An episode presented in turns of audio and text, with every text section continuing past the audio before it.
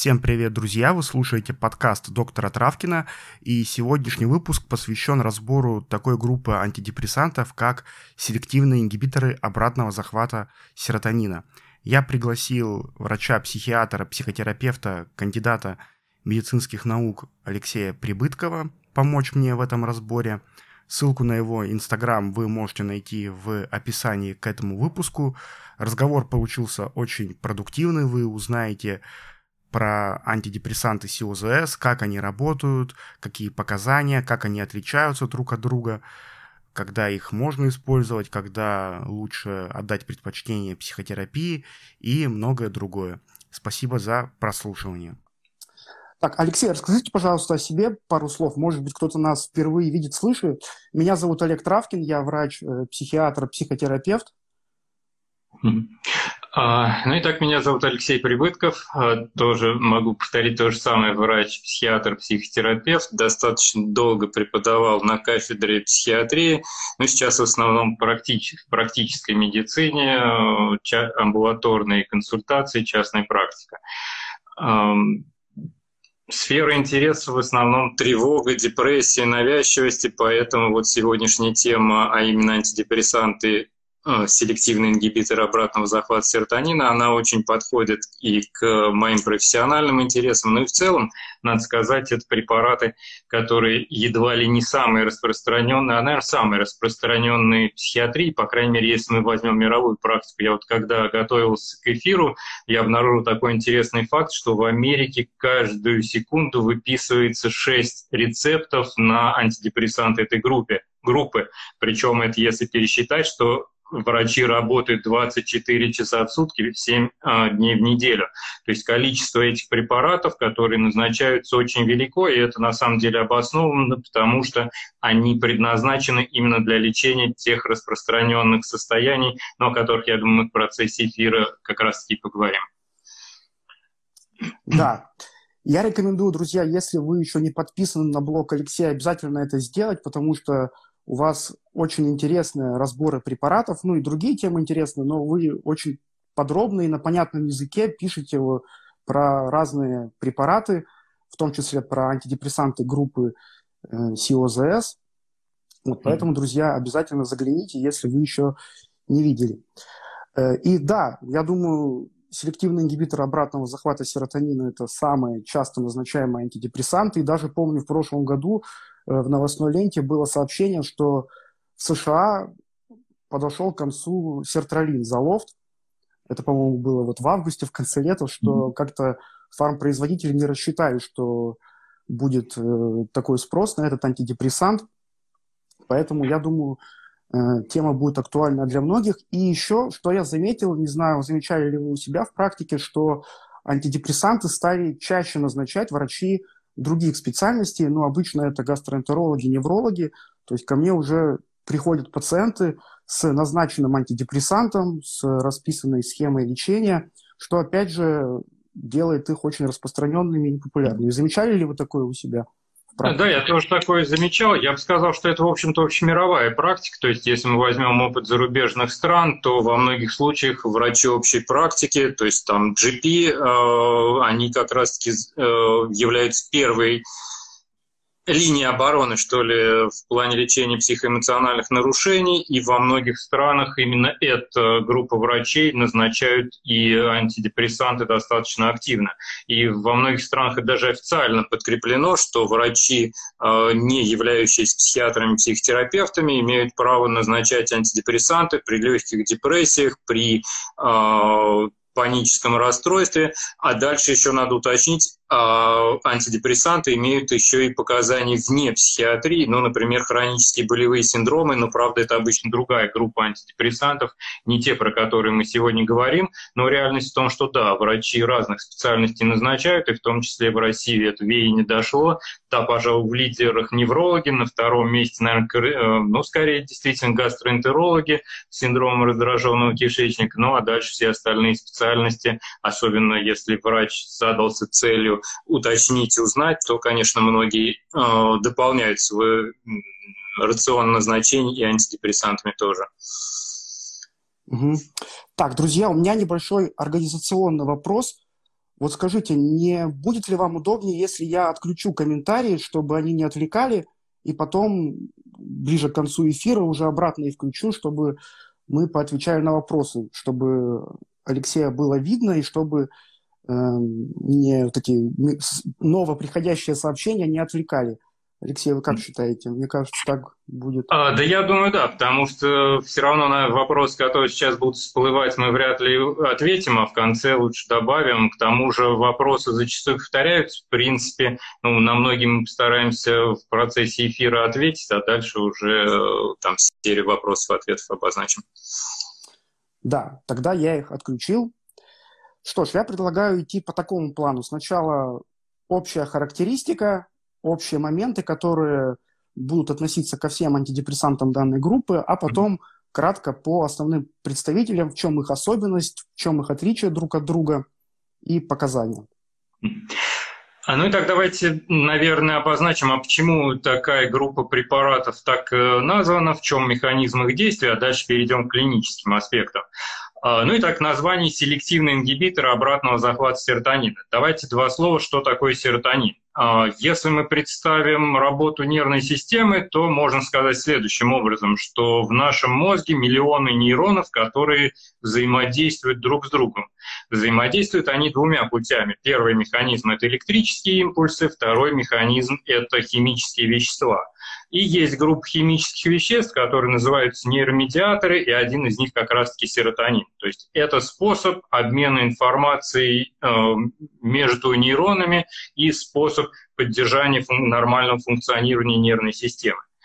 Э, современная гипотеза э, депрессии и других, надо сказать, психоэмоциональных нарушений, в частности тревожных нарушений, она как раз-таки предполагает, что важную роль в развитии этих нарушений являются именно не, играют именно нейромедиаторы, и серотонин один из ключевых, особенно когда речь идет именно об эмоциональных нарушениях, то есть о депрессии, тревоге, навязчивых состояниях, и серотонин играет ключевую роль.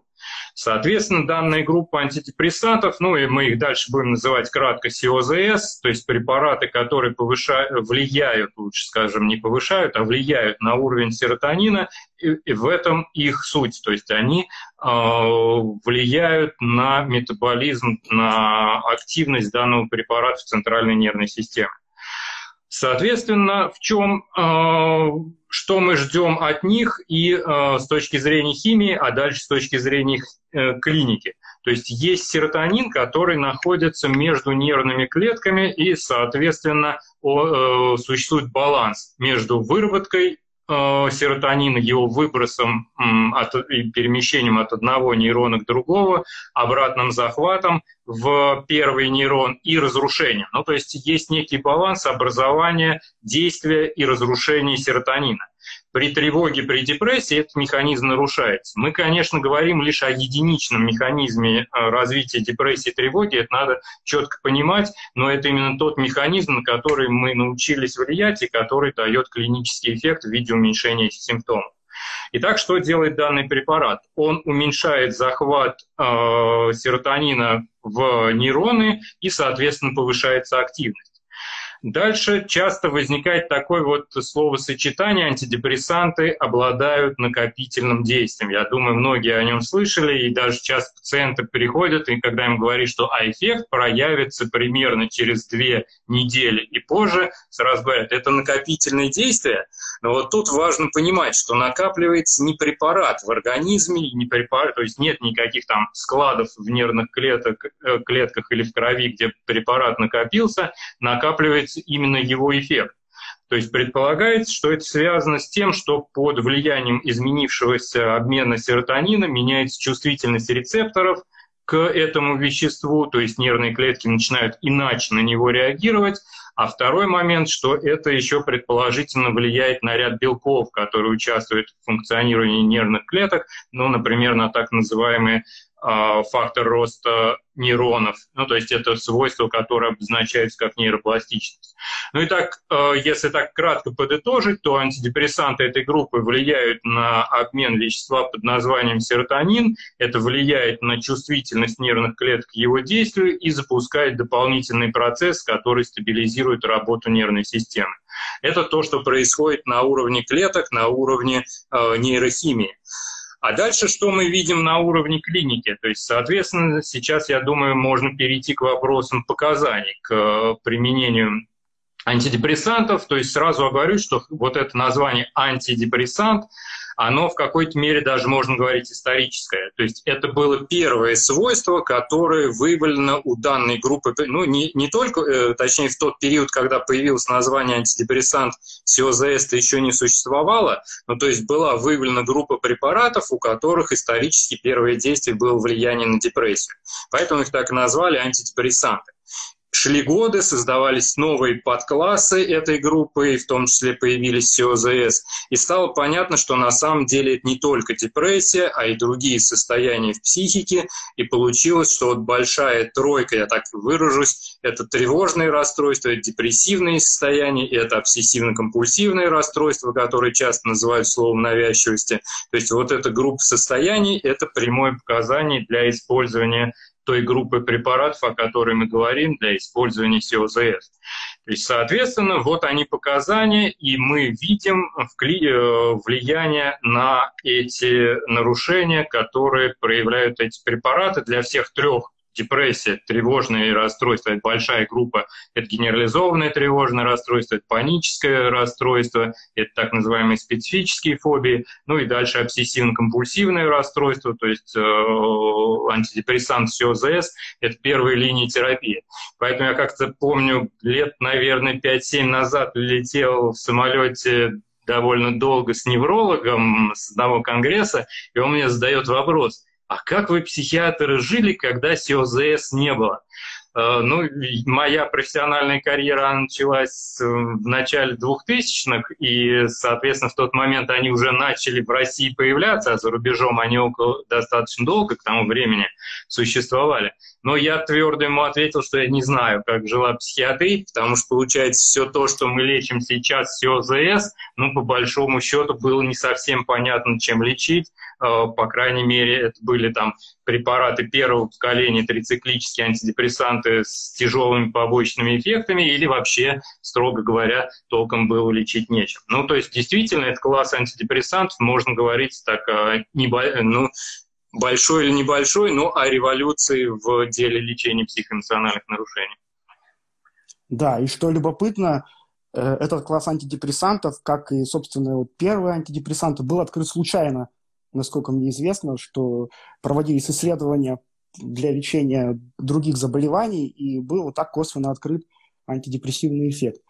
Эм, и еще добавлю по поводу нейромедиаторов, что даже СИОЗС – могут влиять не только на серотонин, но еще некоторые э, препараты могут и на дофамин влиять, и даже на норадреналин, и они еще влияют на рецепторы, э, можно так сказать, если по-простому перестраивая их, да, восстанавливая их чувствительность.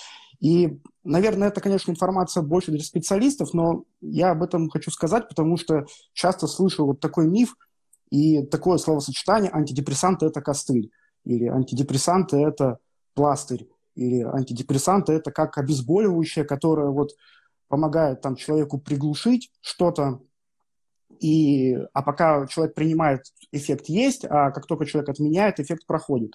Мне кажется, это очень упрощенное такое вот сравнение, э, потому что механизм гораздо сложнее и гораздо тоньше. Ну, я бы, может, так э, образное такое сравнение привел, что вообще-то, по большому счету, если мы возьмем любую область медицины, мы же почти любое лекарство он влияет на какой-то один из механизмов развития состояния. В этом смысле мы можем вообще говорить, что ни одна таблетка не лечит, а, но мы можем говорить, что любая таблетка помогает справиться с каким-то состоянием. Ну, вот такой может быть пример удачный, неудачный вам решать, но вот, допустим, язвенная болезнь желудка, образовался дефект слизистой, образовалась язва. Мы же не назначаем препарат, который будет восстанавливать слизистую. Мы, например, назначим препараты, которые будут снижать кислотность желудка, например, блокаторы э, протонной помпы, и снизится кислотность, активизируется восстановление, и в итоге язва уйдет. То есть примерно то же самое мы делаем с помощью антидепрессантов. Мы не назначаем, мы назначаем препарат, который меняет метаболизм э, нейронов связанных с развитием тревожности, и дальше происходит постепенное восстановление. Ну и не могу не добавить, что и практически при любом э, психоэмоциональном нарушении еще важна и психотерапия, которая помогает ну, доработать те нарушения, с которыми не справился антидепрессант, а дальше мы должны достичь стабильного состояния, поддержать его, ну и э, дать э, этой стабильности закрепиться. То есть это, конечно, действительно не пластырь, как э, порой можно слышать в обществе. Все намного сложнее и намного глубже механизм действия, чем просто маскировка симптомов. Да, ну и как вы удачно сказали, что само название антидепрессант, оно очень ограничивает и э, часто отталкивает э, пациентов. Mm-hmm. Так, ну по механизму, в принципе, если подытожить, то влияют на уровень нейромедиатора под названием серотонин. Теперь давайте поговорим про длительность приема. Она достаточно... Ну, и да, и... да. Угу. То есть, если мы вообще так э, обратимся к вопросам правил назначения антидепрессанта, ну, наверное, первый пункт, который очевиден и во всей медицине используется, что э, назначение должно исходить из диагноза. То есть сначала мы должны оценить состояние, а если это соответствует э, депрессивным, тревожным, обсессивно-компульсивным расстройствам, то первая линия – это антидепрессант СОЗС, то есть в первую очередь мы обычно выбираем этот препарат, если нет каких-то особенностей, в большинстве случаев случаев мы должны выбрать препарат этой группы э, подобно при а, перечисленных состояниях. И дальше, независимо от того, какой из них мы выберем, есть некие общие правила. Ну, то есть первый пункт – это действительно длительность терапии, которую обязательно надо учитывать, и об этом я всегда говорю пациентам на приеме, об этом я говорю там на лекциях для врачей, когда такие происходят. То есть идея в чем? Что ни один антидепрессант не действует, ну, во-первых, быстро, во-вторых, а, для того, чтобы его эффект закрепился, нужен определенный срок. То есть вот как э, ключевые сроки какие можно назвать? Ну, во-первых, а, давайте начнем-то с появления эффекта. То есть самый оптимистичный вариант – это конец второй недели. То есть к концу второй недели обычно, точнее не обычно, а могут появиться первые сдвиги.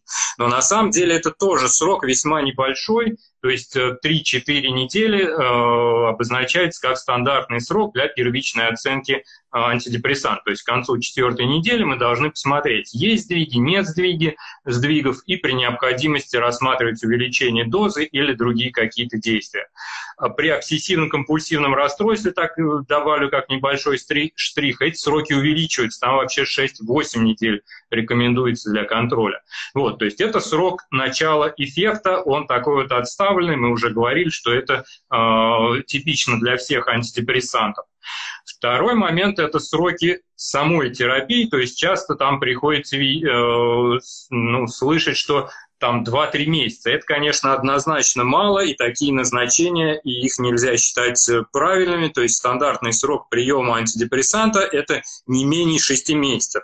Причем сразу уточняю, все-таки это 6 месяцев от появления эффекта, потому что если э, там процесс э, затянулся, мы могли там повышать дозу, может порой уйти там два месяца, чтобы убрать депрессивные симптомы, и только с этого момента мы отсчитываем срок поддерживающей терапии минимум 6 месяцев. И тут же добавляю, 6 месяцев порой произносится как мантра, прям вот 6 месяцев и точка. На самом деле это минимальный срок при лечении депрессии. Если мы говорим о тревожных расстройствах или об обсессивно-компульсивном расстройстве, то там вообще рекомендуются сроки поддерживающей терапии год-два года. Вот. То есть 6 месяцев – это минимум, и минимум актуальный для депрессии при тревожных все-таки по имеющимся клиническим рекомендациям это либо год, либо два года.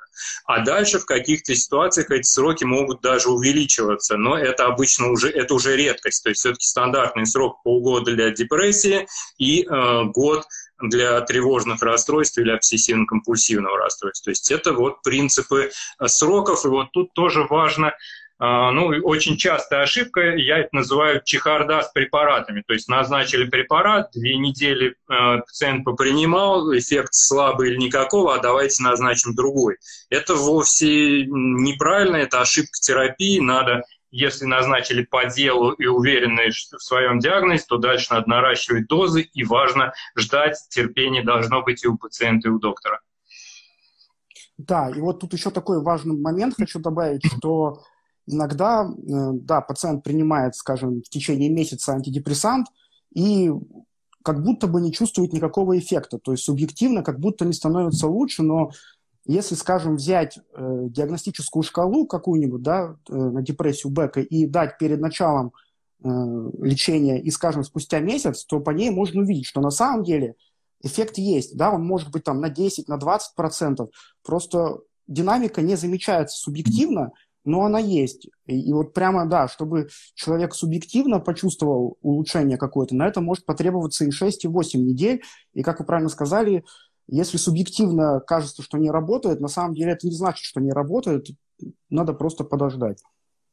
И важна дозировка. Я видел в ваших постах, что да. в ваших сторис, что вы часто подчеркиваете, как важно именно назначать рабочую дозу, потому что вроде как бы люди перестали бояться э, самих антидепрессантов, уже не так страшно их принимают, но боятся доз. Всегда хотят как-то с половинку, как-то поменьше. Да, есть такая особенность, и это касается и э, пациентов, которые столкнулись с назначением антидепрессанта. Это, кстати, касается вот упомянутых неврологов, терапевтов. Я, нет, во-первых, я должен поддержать коллег в том, что они перестали бояться антидепрессантов, но все-таки должен сказать, что если вы их используете, то используйте их правильно. То есть антидепрессант должен быть назначен в адекватной дозе. Ну вот так, если уж мы говорим сегодня о СОЗС, прям э, можно несколько назвать примеров. То есть если мы говорим, например, про эстолапрам, это минимум 10 миллиграмм. Если флуоксетин, то минимум 20 мг. Если мы говорим про залоз, то там обозначен доз 50 мг, но по факту все-таки она относительно редко работает, поэтому чаще я лично все-таки использую дозу 100 мг как такую целевую, а дальше при необходимости повышать. Вот, ну то есть, во-первых, э, должна быть доза как не менее пороговой. А дальше, если нет эффекта на пороговой дозе, то мы помним, что у нас есть диапазон доз. Ну, допустим, для упомянутого эстолапрама это от 10 до 20 мг миллиграмм. То есть может быть 10 миллиграмм, может быть 15 миллиграмм и может быть 20 миллиграмм. А дальше все индивидуально. То есть начинаем с минимальной дозы, но если она не сработала, то дозу надо наращивать, а иногда даже, вот, например, при ОКР, обсессивно-компульсивном расстройстве, там рекомендуется и превышать дозы, э, которые упомянуты в инструкции, если мы видим устойчивость симптомов. А вот половинки – это по большому счету ничего, потому что вот у антидепрессанта описан такой феномен, как э, наличие пороговой дозы. То есть э, если одна таблетка транквилизатора действует, а половинка действует, но слабее, ну, то есть любого успокаивающего препарата, то здесь мы видим дозозависимый эффект. Ну, допустим, а, одна таблетка эстелобрама 10 мг действует, а 5 мг можно принимать и месяца, два, и полгода, а результат мы все равно не увидим. Вот, поэтому если мы используем антидепрессант, то очень важно, чтобы он был в адекватной дозе. Если малая доза не работает, мы помним, что есть средняя. Если средняя не работает, мы помним, что есть высокая. То есть не надо торопиться со сменой препарата, если мы не использовали вот этот э, потенциал потенциал а, наращивания дозы, потому что тоже приходилось не раз на практике видеть, то есть пациент приходит и говорит, а я уже все антидепрессанты перепробовал, а эффекта нет. Начинаешь уточнять, а выясняется, что каждый он принимал в минимальной дозе, но зато сменил 3-4. Это неверный вариант, то есть э, ключевой момент если, ну, то есть первая линия, так скажем, работы с неполным эффектом – это наращивание дозы. Вот, то есть вот, э, итак, первый пункт – это адекватные сроки, второй пункт – это адекватные дозы, это, ну, я бы сказал, азбука назначения антидепрессантов, они не надо забывать, потому что, к сожалению, вижу, что даже прямые коллеги, психиатры, психотерапевты порой рекомендуют на 3-4 месяца, но это неверный ход, который приводит к обострению, то есть недолеченные состояния отменили и быстро симптомы вернулись. Да, тут еще, наверное, важно добавить, что вот эти сроки полгода, год, они не с первого дня приема, а с момента исчезновения симптомов. Да, то есть, то по есть... факту там может выйти и дольше. Да, по факту это... И если да, ваш психиатр действует не по инструкции, назначает больше, чем написано на бумажке, то это тоже не криминал, потому что инструкция не догма. Более того, инструкции часто различаются в зависимости от страны. Mm-hmm. Значит, перед тем, как перейдем к обсуждению самих препаратов, еще вот два момента. Это зависимость от антидепрессантов и отмена антидепрессантов. Вот по поводу зависимости. Можно ли сказать, что антидепрессанты вызывают зависимость? Ну, я думаю, тут все-таки ответ единый, он короткий, и он обозначает словом «нет». То есть если мы рассматриваем зависимость как вот развитие, то есть постоянное нарастание дозы, потребность в приеме препаратов, э, которые мы видим на определенных психоактивных веществах, которые в соответствии с законом называть не будем, ну, наркотических веществах, то антидепрессанты ничего подобного не дают, поэтому когда там порой приходится слышать, о, да, антидепрессанты – это что-то типа наркотиков, это, конечно, абсолютно неправда, но это миф, который сформировался в обществе, который в какой-то мере отражает отражает, ну давайте будем честными, что в той или иной степени э, люди, многие боятся там психических расстройств, там слово психиатрической больницы, то есть какой-то ореол страха вокруг этого витает. Тут есть исторические особенности, нам сейчас, наверное, не будет времени обсуждать, но по факту, скажем кратко, антидепрессанты зависимости не вызывают. Единственное, я должен, конечно, сказать, что есть понятие синдрома отмены, то есть резкая отмена антидепрессанта, она сопровождается неприятными симптомами, типа чувства взбудораженности, бессонницы, желудочно-кишечные могут быть нарушения, дрожь э, и некоторые другие симптомы. Ну, то есть это реакция на внезапную отмену препарата, но это в подавляющем большинстве случаев успешно предотвращается постепенным снижением дозы перед отменой. То есть антидепрессант э, зависимости не вызывает, э, реакцию отмены э, можно предотвратить постепенным снижением дозы. А еще, по-моему, какой-то был вопрос или нет? Это да, мне показалось... нет, про отмену, как раз про отмену, да, а. что многие люди бросают резко, э, не проконсультировавшись с лечащим доктором, почувствовав облегчение, да, там на четвертый месяц улучшения состояния, резко бросают, естественно, синдром отмены, и вот часто, да, синдром отмены воспринимают как зависимость, что теперь, если я не буду э, принимать антидепрессанты, мне всегда будет плохо. Нет, это не так, просто надо все делать плавно, постепенно и в нужное время. И прям еще один маленький штрих по поводу зависимости. То есть еще часто про зависимость говорят, исходя из того, что вот человек начал принимать антидепрессанты, ну и условно всю жизнь периодически их принимает. Пусть курсами, но э, достаточно долгий срок. Вот тут давайте прямо скажем, что если мы говорим о депрессии, если мы говорим о тревожных расстройствах, об обсессивно-компульсивном расстройстве, то есть вот точки приложения антидепрессантов, то это все-таки хронические заболевания, которые надо сравнивать там с артериальной гипертензией, сахарным диабетом, как их обычно и сравнивают. То есть это длительно текущее состояние, если оно возникло, то оно склонно рецидивировать. То есть э, неправильно представлять, что там депрессия – это человек – на что-то отреагировал и больше никогда с этим не столкнется. Если началась настоящая депрессия, то человек, как раз-таки она склонна повторяться, то есть э, периоды депрессии склонны возвращаться, и зачастую, да, мы вынуждены повторно назначать антидепрессант, но это связано не с тем, что человек привык к антидепрессанту, а с тем, что у него возник рецидив состояния, как может возникнуть там э, рецидив ну, допустим, любого другого заболевания, ну уж я сегодня упоминал язвенную болезнь, допустим, она же тоже может периодически повторяться, и каждый раз будут повторно назначаться курсы терапии, не потому что человек привык к препаратам, влияющим на язвенную болезнь желудка, а потому что возобновилось состояние. То же самое при депрессии, то же самое при тревожных расстройствах. Ну да, я думаю, это еще связано с тем, что до сих пор многие отказываются депрессию признавать как болезнь. Что если а, с язвенной да, болезнью это... уже согласились, то пока депрессия как болезнь не воспринимается. Вот. Но про депрессию надо отдельный эфир сделать, какая она бывает и почему. Так, тогда давайте перейдем к препаратам. Кратко основные особенности, показания, потому что они тоже, ну, в целом похожи, да, но есть особенности. Я думаю, ну, так... самый популярный, наверное, вот пальму первенства делят сертралин и эсцеталопрам. Как вы считаете по вот, э, значению? Я точно так же считаю, то есть действительно в, э, в России во всем мире в данный момент 6 антидепрессантов этой группы, но один из них циталопрам, он фактически, ну я бы так сказал, сошел со сцены после появление старшего брата эсцеталопрама, потому что эсцеталопрам имеет преимущество и по эффективности, и по переносимости, и тогда вроде как э, значимость его предшественника циталопрама, она практически исчезла. Я его долгие годы не назначаю, ну, потому что не вижу оснований. Да, получается, их там пять основных у нас, но и один будем считать в запасе. Вот, но по факту приобрести в аптеке, выписать можно в данный момент 6 препаратов этой группы.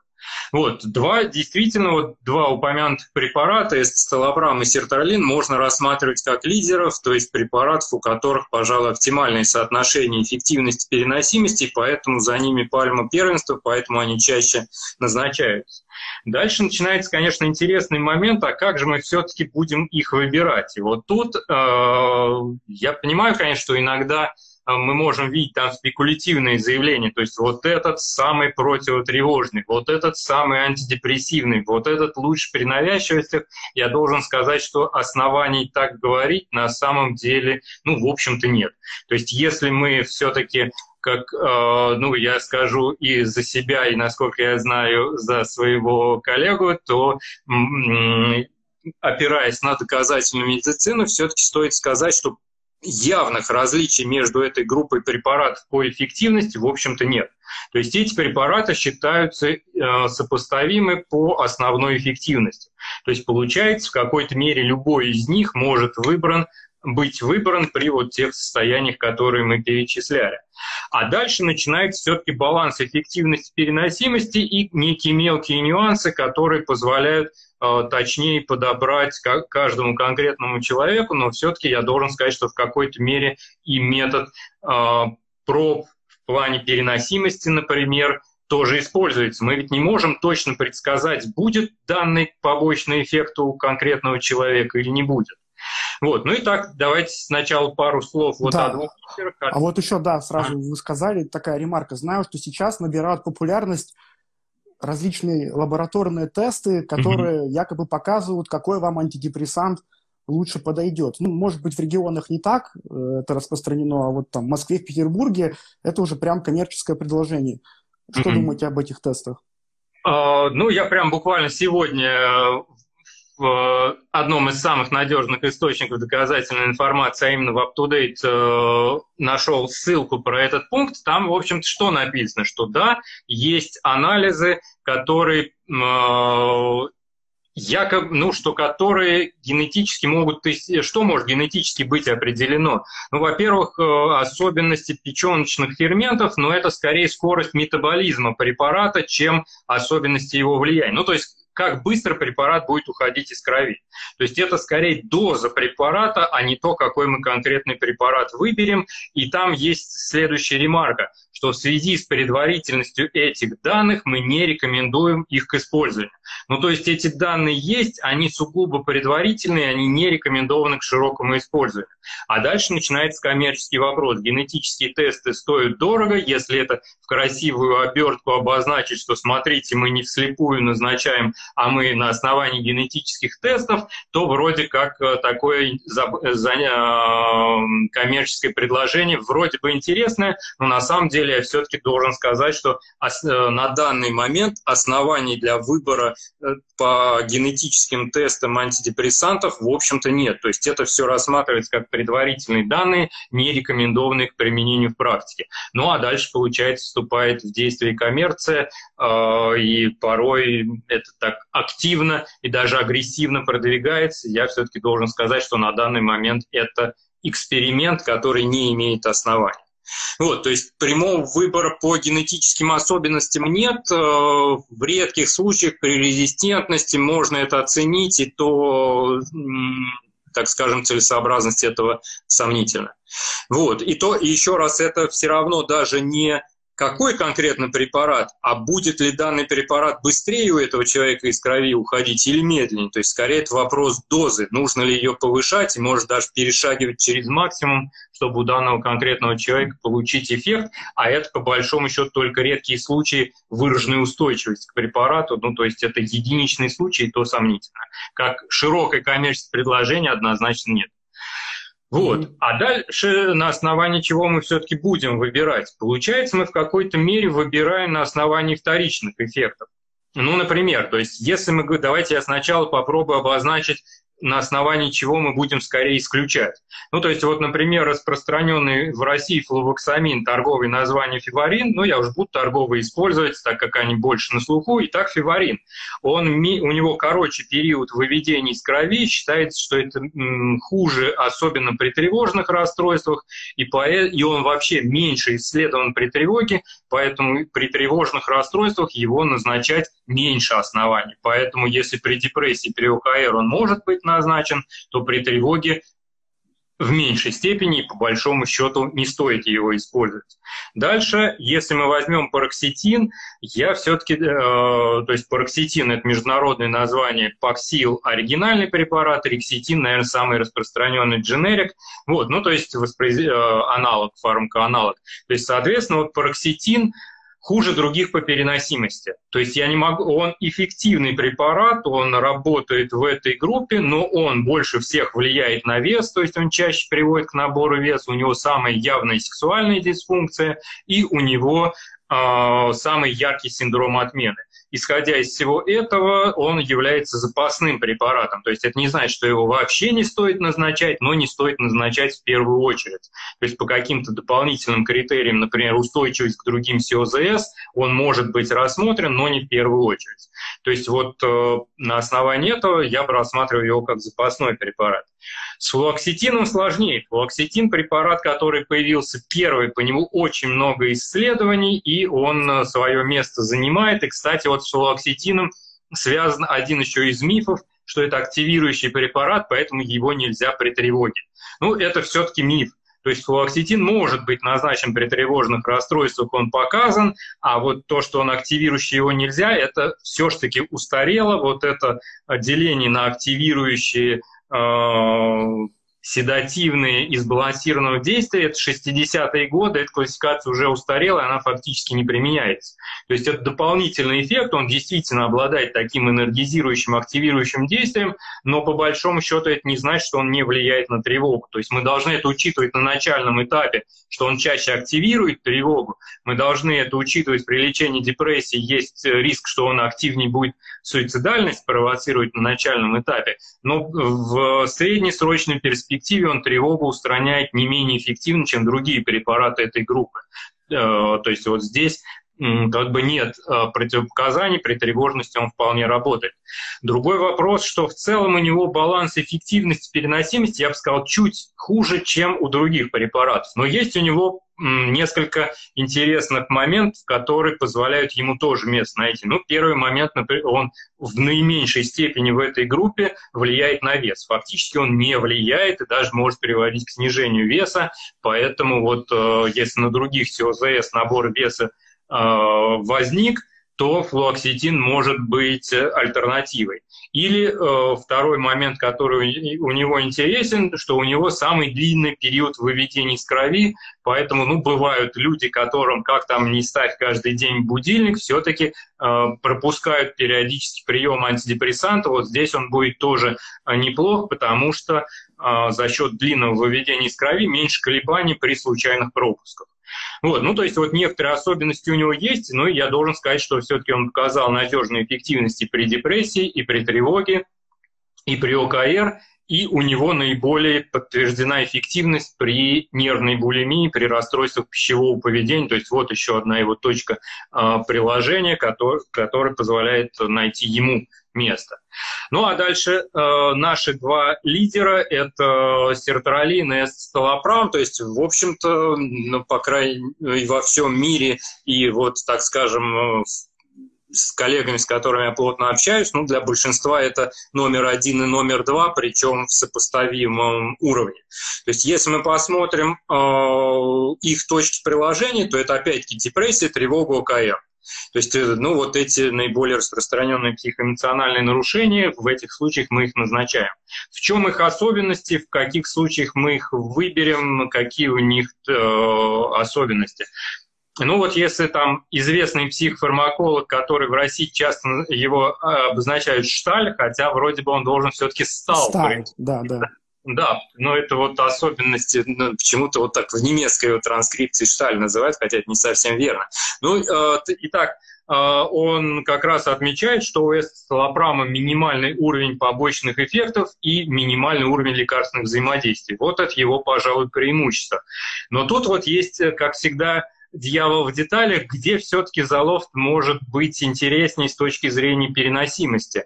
А, меньше все-таки влияние на вес. Я не могу сказать, что это прям твердо, окончательно доказано, но все-таки самый максимальный у пароксетина, самый минимальный у флуоксетина. А, эстолопрам я все-таки, наверное, расположил за пароксетином, а сертралин ближе к флуоксетину. То есть чаще дает а, эстолопрам набор веса, залофт реже, флуоксетин практически никогда. Но опять индивидуально. То есть э, мне недавно пишет пациентка о том, что он прогрессивно теряет вес на эсцелопраме и не знает, чего делать. Ну, то есть вес идет вниз, хотя она пытается активно его удержать, но кто-то его набирает. А в целом он, кстати, зачастую бывает нейтральным. То есть, э, то есть, смотрите, то, что я сказал, это не значит, что все, кто принимает тест столобрам, наберут вес. Большинство не наберет, некоторый процент может э, иметь склонность к набору, некоторый процент даже склонность к снижению. Но все-таки вот этот процент склонных к набору будет несколько выше на эсцелопраме, э, ниже на сертралине. Поэтому если у человека изначально повышенный вес, я скорее выберу сертралин. Далее, ну, за, э, Залофт есть торговое наименование, и у эстелопрама ципролекс оригинальный препарат, ну и он самый дорогой из всех оригиналов, поэтому дженерики селектора и лицея достаточно часто в практике используются.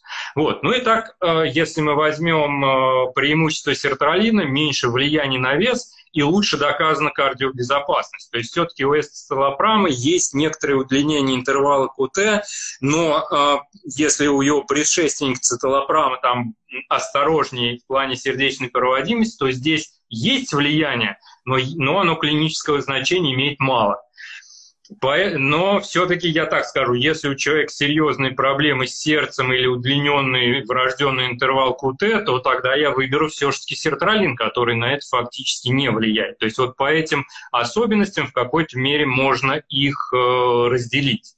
А, ну, а дальше пошли индивидуальные моменты. То есть получается, что у сертралина, например, чаще бывают, ну, явлений дискинезии, типа мышечных подергиваний, бруксизма, э, скрежета зубами, но в одном аккаунте пишут о поздней дискинезии. Это на самом деле неправда. И там агрессивно пишут о том, что треть пациентов имеет позднюю дискинезию, пользуясь случаем, скажу, что это полная ложь. Если бы треть пациентов э, это испытывала, поздняя дискинезия видна на расстоянии 15 метров.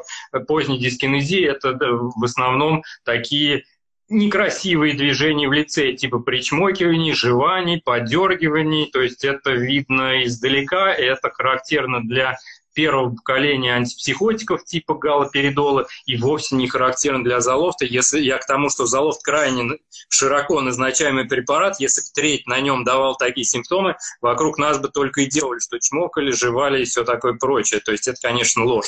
Вот, но дискинезии по типу мышечных подергиваний, по типу э, бруксизма, скрежета зубов, да, действительно бывает. Она частично может корректироваться, например, добавлением тразодона, но если ярко выражено, то может быть переключение на эстетолобрам. Да, еще эстетолобрам считается не очень хорошим при сахарном диабете, он может все-таки толерантность глюкозе снижать, поэтому а, лучше в этом случае сертралин.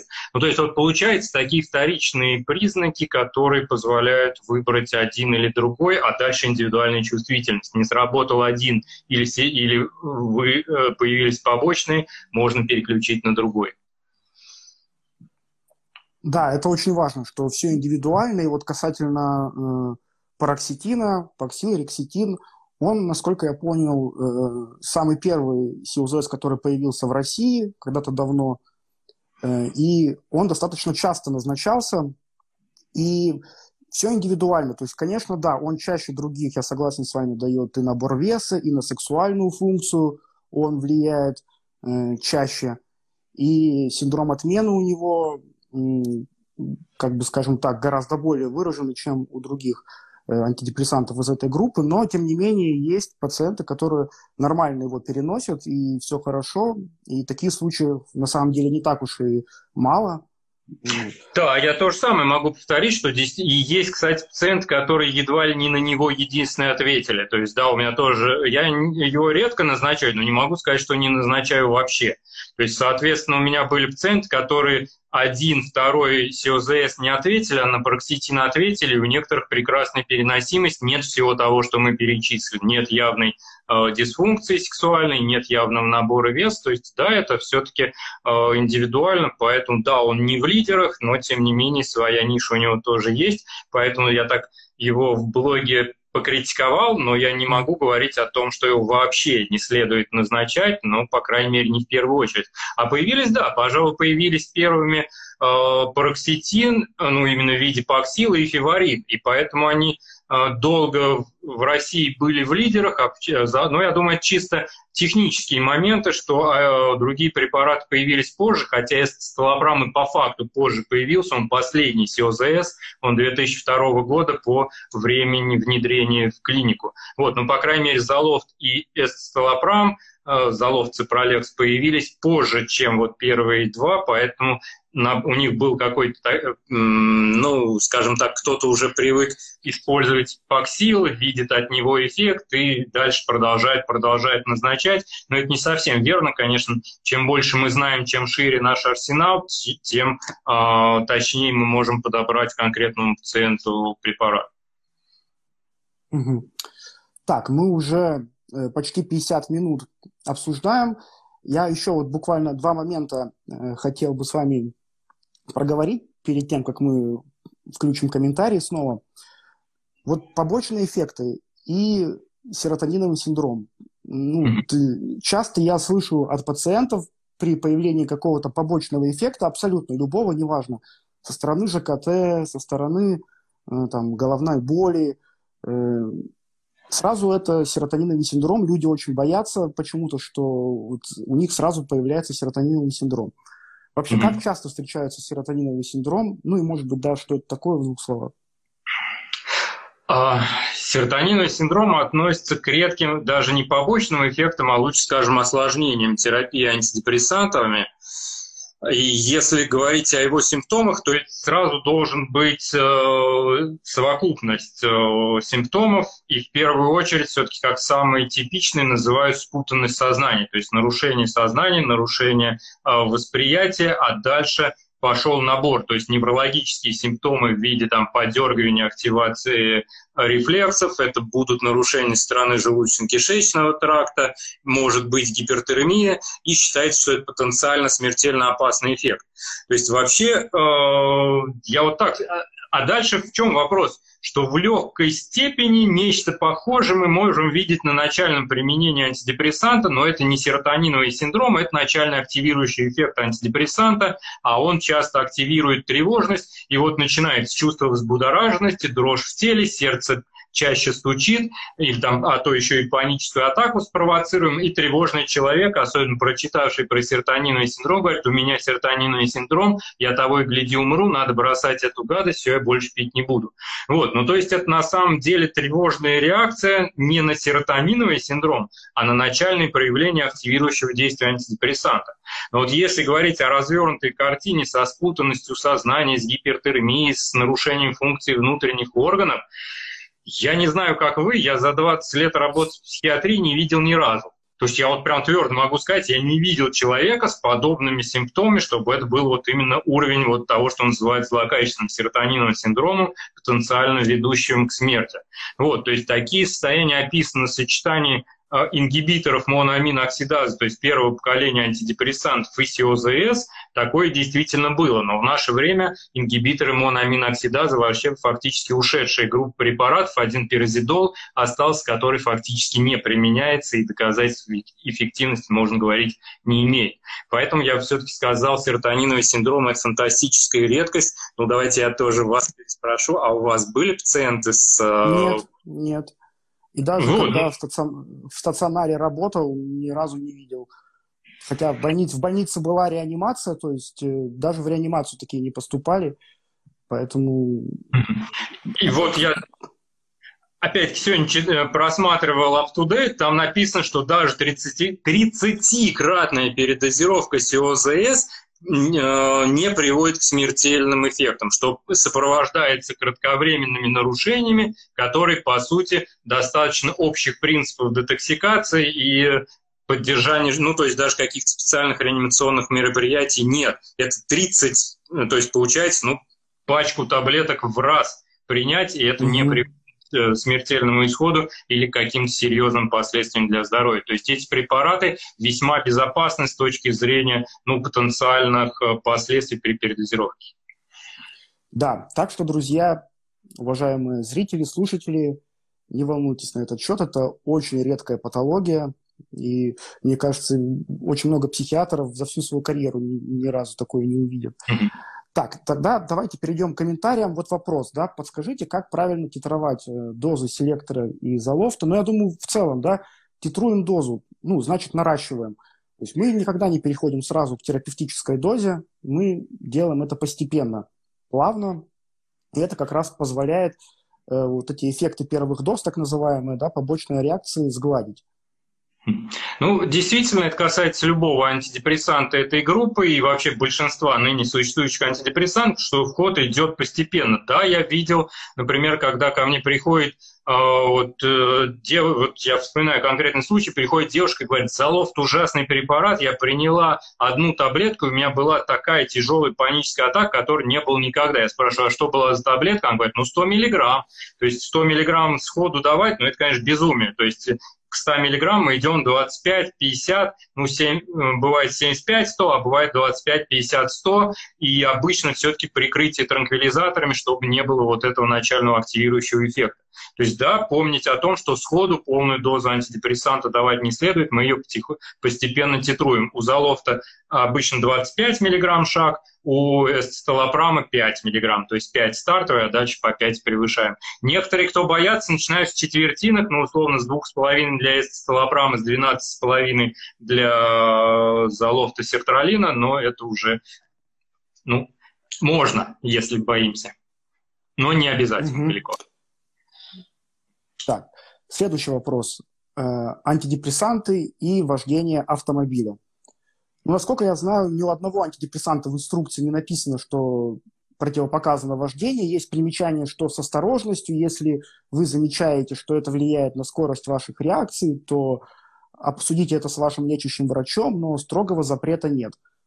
Да, именно так. То есть строгого запрета нет, если есть некоторый затормаживающий эффект. Кстати говоря, мы обычно антидепрессант назначаем утром, но если есть сонливость, то можно перенести на вечер, порой это снижает дневную сонливость. Но в любом случае водить автомобиль можно, некоторую осторожность стоит соблюдать, но запрета на управление нет. А это еще перестраховка производителей в какой-то мере, что ну, условно говоря, если что-то случится, мы же вас предупреждали, что соблюдайте осторожность. То есть прямого влияния на психомоторные функции эта группа антидепрессантов не имеет. Да, у меня даже был случай, когда э, полиция остановила, и какое-то началось манипулирование, что принимаете ли вы антидепрессанты, начали выпрашивать, хотя, по идее, они не имеют права это спрашивать, ну, это врачебная тайна, что принимает человек – и от чего он лечится, но полиция стала запугивать, что это противопоказано, и это лишение водительских прав. Если кто-то узнает, что вы во время приема антидепрессанта сели за руль, то последствия будут катастрофичные. Вот у меня такой случай был. Угу. Вот ну, тогда я скажу, что если сейчас все поставят машину на стоянку, кто принимает антидепрессанты, то пробки в Москве сегодня 10 баллов, а так больше 3 баллов точно бы не было. Ну, я, может, преувеличиваю, но по факту конечно, количество людей, принимающих антидепрессанты, весьма велико, и это еще раз все-таки не противопоказание к управлению. Угу. Вот очень острая тема антидепрессанты и беременность. Угу. Что в России, да. А, тут вот, конечно, сложный вопрос, потому этот вопрос очень плохо проработан юридически. Вот, потому что получается проще запретить, чем э, рассмотреть вопрос необходимости. У меня в ленте, если что, есть отдельная запись на эту тему, но общая идея какая? Что антидепрессанты группы СОЗС относятся к препаратом низкого риска при беременности и могут быть назначены, но при, конечно, очевидных показаниях. То есть если это тревога, депрессия или какое-то другое нарушение, которое а, весьма выражено, который нарушает функционирование, угрожает развитию беременности. То есть бывает такое, что тревога настолько выражена, что угрожает развитию беременности, тогда антидепрессант может быть назначен. И даже, я скажу, должен быть назначен. А что делать, если у пациентки депрессия суицидальными мыслями, и она беременная? То есть это не может быть показанием к прерыванию беременности, но, это и не, но она и не может быть оставлена без лечения, поэтому антидепрессант в этом случае может быть назначен, и э, СИОЗС относится к препаратам низкого риска. Единственное, опять про пароксетин придется сказать, что по нему есть данные, что он не, э, может провоцировать ухудш... пороки развития сердечно-сосудистой системы, но тоже редко. То есть это незначительное повышение, но все-таки у него обнаружено. То есть могут быть эти препараты назначены, но э, скорее будет эсцелобрам или сертралин, о которых мы говорили, чем пароксетин. Да, я тут скажу, что... Написано, mm-hmm. что беременность противопоказаний, но тут надо взвешивать индивидуально, оформлять через комиссию, ну, то есть все-таки в определенных случаях назначать. Да. Ну и да, вы сказали про побочные эффекты, что если какая-то сложность возникает на фоне приема антидепрессанта, при своевременном обращении к врачу и своевременной отмене, ну, каких-то необратимых изменений антидепрессанты не вызывают, и побочные реакции с отменой препарата проходят. Ну, обычно я да, да? говорю так, что самое худшее придется его отменить. То есть ничего такого, ну, условно потенциально смертельно опасного с точки зрения какого-то отдаленного влияния, которое уже нарушит ваш организм и больше никогда не восстановится, такого антидепрессантов нет. По крайней мере, антидепрессантов той группы, про которую мы говорим, да и антидепрессантов других групп тоже. Так, ну что, уже вот час прошел, почти мы с вами оговаривали на час. Спасибо большое mm-hmm. за то, что согласились принять участие. Я думаю, было очень полезно. Я тут смотрел, с нами было больше 300 человек, что еще раз говорит о том, что антидепрессанты назначаются часто, и тема очень эм, актуальная. А, спасибо и вам за приглашение. Несомненно, тема актуальна, потому что это препараты, которые широко используются и которые нужны для того, чтобы поддержать психическое состояние. Конечно, сегодня всех аспектов за час э, затронуть невозможно, но также я скажу, что если у вас возникают вопросы, обсуждайте их с врачом. То есть, э, если врач нас, э, большинство врачей, нас, ну, так скажем, нормально относятся к диалогу с пациентами. Те, кто я сказал, так и делай. Это, в общем-то, конечно, всегда возникает вопрос, а не стоит ли поискать альтернативного мнения, потому что если вас что-то беспокоит, что-то не устраивает, а других вариантов вам не предлагают, ну, как минимум врач должен объяснить, почему, какие есть варианты действий, а, и вы должны вместе принять решение, э, как будет оптимально поступить. Да, я вижу, друзья, вы пишете спасибо. Спасибо большое что были с нами. Ждут эфира по другим группам препаратам, поэтому, Алексей, надеюсь, вы согласитесь на повторный эфир как-нибудь, потому что есть много еще препаратов, которые можно обсудить. Да, я не против. Э, тема фармакотерапии, она по большому счету неисчерпаема, можно об этом хоть каждый день обсуждать, но каждый день у нас, конечно, не получится, но приглашать, я думаю, найдем время и возможности какую-нибудь интересную тему для обсуждения. Все, тогда спасибо еще раз.